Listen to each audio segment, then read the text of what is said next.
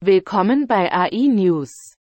Die AI News ist ein wöchentlicher Podcast, geschrieben und herausgegeben von künstlicher Intelligenz. KI ist die Zukunft, und wenn Sie ein Teil dieser Zukunft sein wollen, brauchen Sie Zugang zu allen Nachrichten, die Sie bekommen können. Der deutsche Künstler Boris Eldaxen, der kürzlich einen renommierten Fotowettbewerb mit einem atemberaubenden Schwarz-Weiß-Porträt gewonnen hat, lehnt den Preis nun ab, nachdem er zugegeben hat, dass das Bild mit einem Key-Bildgenerator erstellt wurde, berichtet The Guardian. In einer Erklärung auf seiner persönlichen Website beschrieb sich der Künstler als frechen Affen, weil er mit einem Key-generierten Bild an den Sony World Photography Awards teilgenommen hatte. Mit meiner Ablehnung des Preises hoffe ich, diese Debatte zu beschleunigen, schrieb Eldaxen in seinem Statement. Zum einen behaupten die Organisatoren der World Photography Organization, dass sie gewusst hätten, dass Eldgasen Key verwendet hatte, um das Bild zu erzeugen, und wählten ihn dennoch zum Gewinner.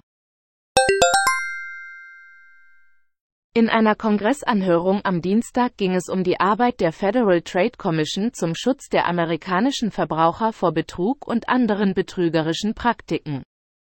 Die FTC-Vorsitzende Lina Khan und andere Kommissare warnten die Vertreter des Repräsentantenhauses vom Potenzial moderner Key-Technologien wie ChatGPT um Betrug zu Turboaufladen die Warnung wurde als Antwort auf eine Anfrage zur Arbeitsweise der Kommission herausgegeben.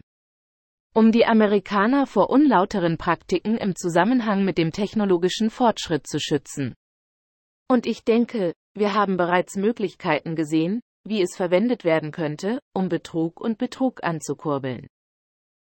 Die Schaffung des Office of Technology baut auf den Bemühungen der FTC im Laufe der Jahre auf. Ausbau der eigenen technologischen Kompetenz.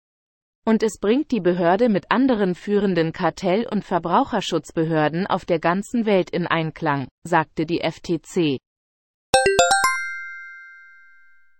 Ein Team aus medizinischen Forschern, Ingenieuren und Informatikern, die mit mehreren Institutionen in den USA verbunden sind, hat herausgefunden, dass die Technologie des maschinellen Lernens Ärzten helfen kann, vorherzusagen, bei welchen Patienten ein COPD-Risiko besteht.